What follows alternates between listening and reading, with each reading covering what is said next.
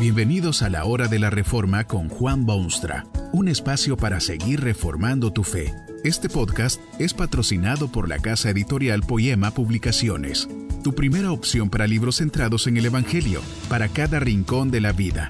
Para ver los nuevos libros de este mes, visita nuestra página www.poema.co. Ahora escuchemos a Juan Boonstra con el programa de hoy. Esta conferencia se titula Única y Eterna y está basada en las palabras bíblicas de 1 Pedro 2.9. Mas vosotros sois linaje escogido, real sacerdocio, nación santa, pueblo adquirido por Dios.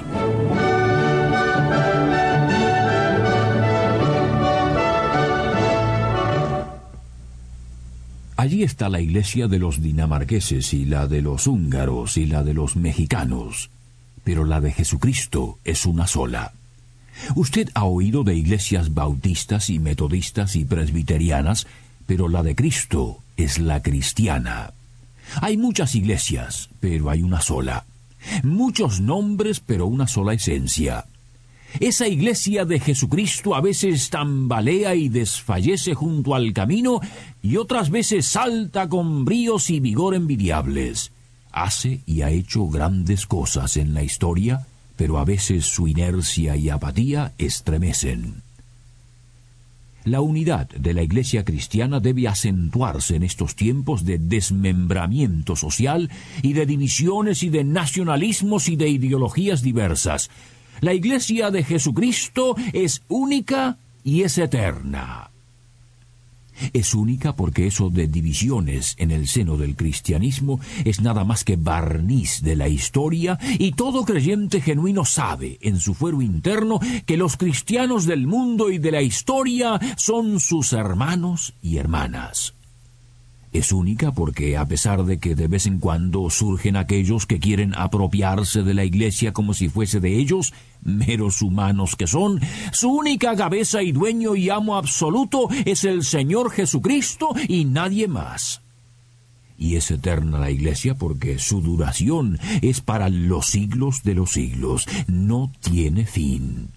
Es la única cosa conocida al hombre de hoy que permanecerá para siempre jamás aún las realidades más potentes de estos tiempos desaparecerán un día de estos y el universo entero posiblemente sea reducido a la nada.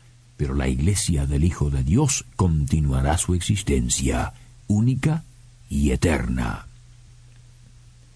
Esa iglesia genuina del Salvador es un cuerpo, es una comunión, es una unión.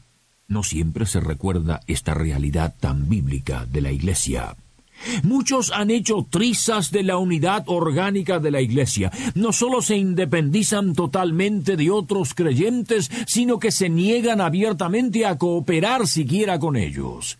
Esto es justamente el polo opuesto de aquellos otros extremistas que quieren pasar por alto todas las diferencias históricas y geográficas y unir a todo cristiano bajo un solo estandarte y controlarlo a manera de monopolio y hacerlo un diente más en el engranaje de la Iglesia y quitarle todo su individualismo. Los miembros genuinos de la Iglesia provienen de afuera, es decir, de alguna otra parte que la Iglesia. Esto indica ya algo de esa comunión o carácter corporativo de la Iglesia. Según el sabio apóstol Pablo, los creyentes eran, antes de ser creyentes o miembros de la Iglesia, extranjeros y advenedizos. Pero cuando pasan a formar parte de la Iglesia no solo son de adentro, sino que son conciudadanos. Nótese que no son simplemente ciudadanos, un ciudadano más, sino conciudadanos.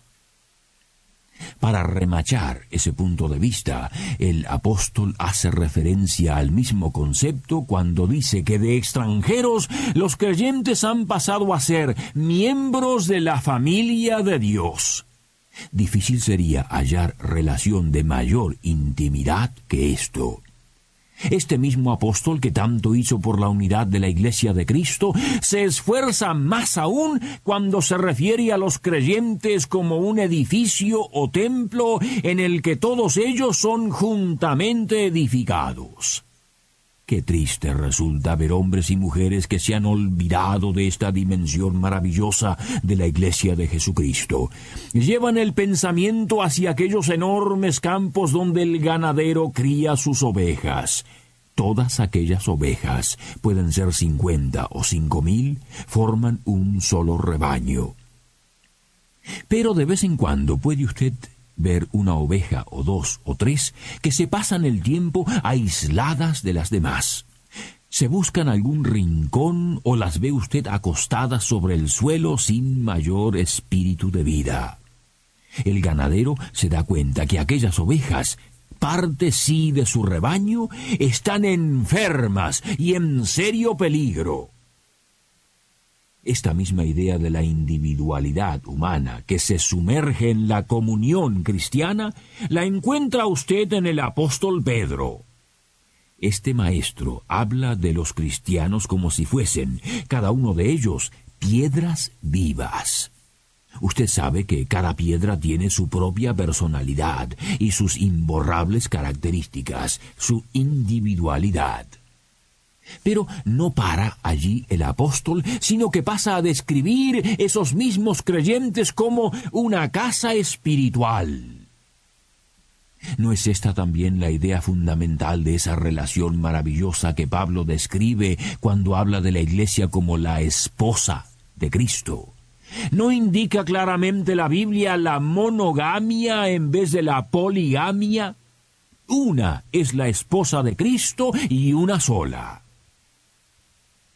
Tal vez usted llegó a conocer el Evangelio regenerador y renovador y transformador y salvador por medio de algún humilde misionero de la cruz, o una página impresa, o un mensaje radial, o un testimonio del amigo, o la oración de una esposa, o la paciencia de una madre.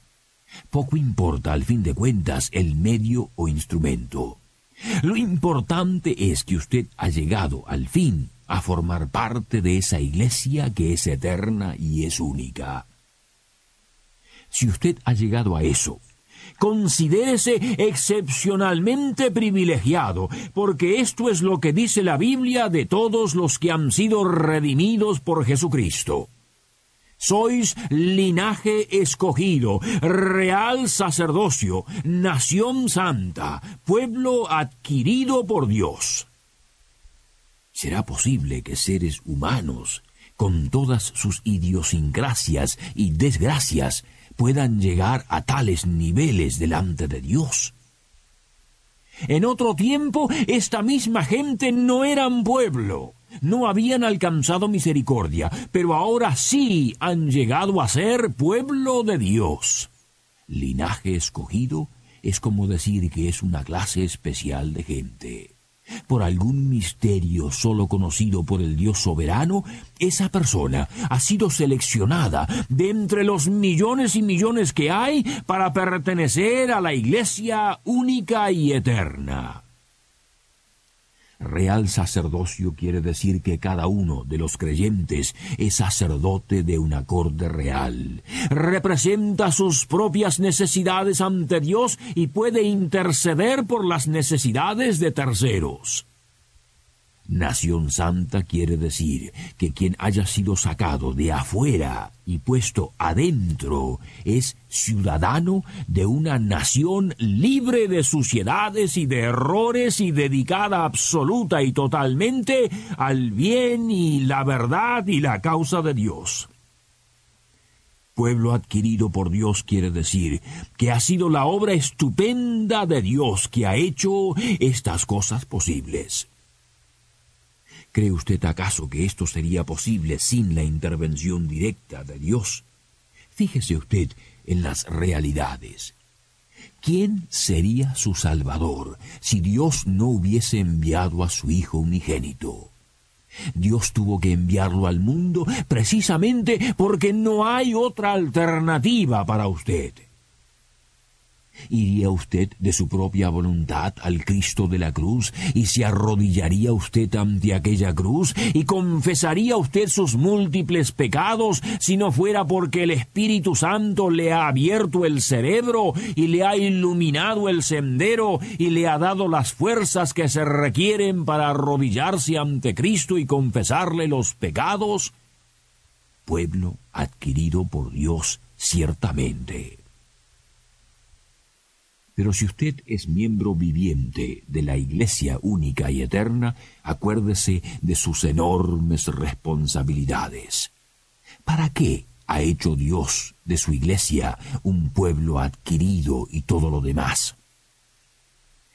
Para que anunciéis las virtudes de aquel que os llamó de las tinieblas a su luz admirable esa es la gran tarea de cada miembro de la Iglesia única y eterna de Jesucristo. Anunciar las virtudes del Dios soberano que ama y que redime y que integra a su gran familia. ¿Pertenece usted a esa Iglesia única y eterna? En síntesis, esa es la pregunta más importante de todas en este momento, porque todo lo demás dejará de ser. Si usted no pertenece a una iglesia así, acuérdese de aquellas ovejas enfermas que se separan del rebaño y viven apartadas. Fíjese lo enfermizas que parecen estar. Hay muchas maneras de poner a prueba si pertenece usted a esa iglesia única y eterna, pero la más segura y la primera es esta. ¿Cree usted en el Señor Jesucristo como su Salvador y Señor? Que este mensaje nos ayude en el proceso de reforma continua según la palabra de Dios. Si quieres profundizar en la exposición bíblica, puedes buscar más recursos en www.poema.co. Allí encontrarás libros que te ayuden a entender la palabra de Dios y aplicarla a tu vida. Poema, el Evangelio para cada rincón de la vida. Nos vemos en el próximo episodio de La Hora de la Reforma con Juan Bonstra.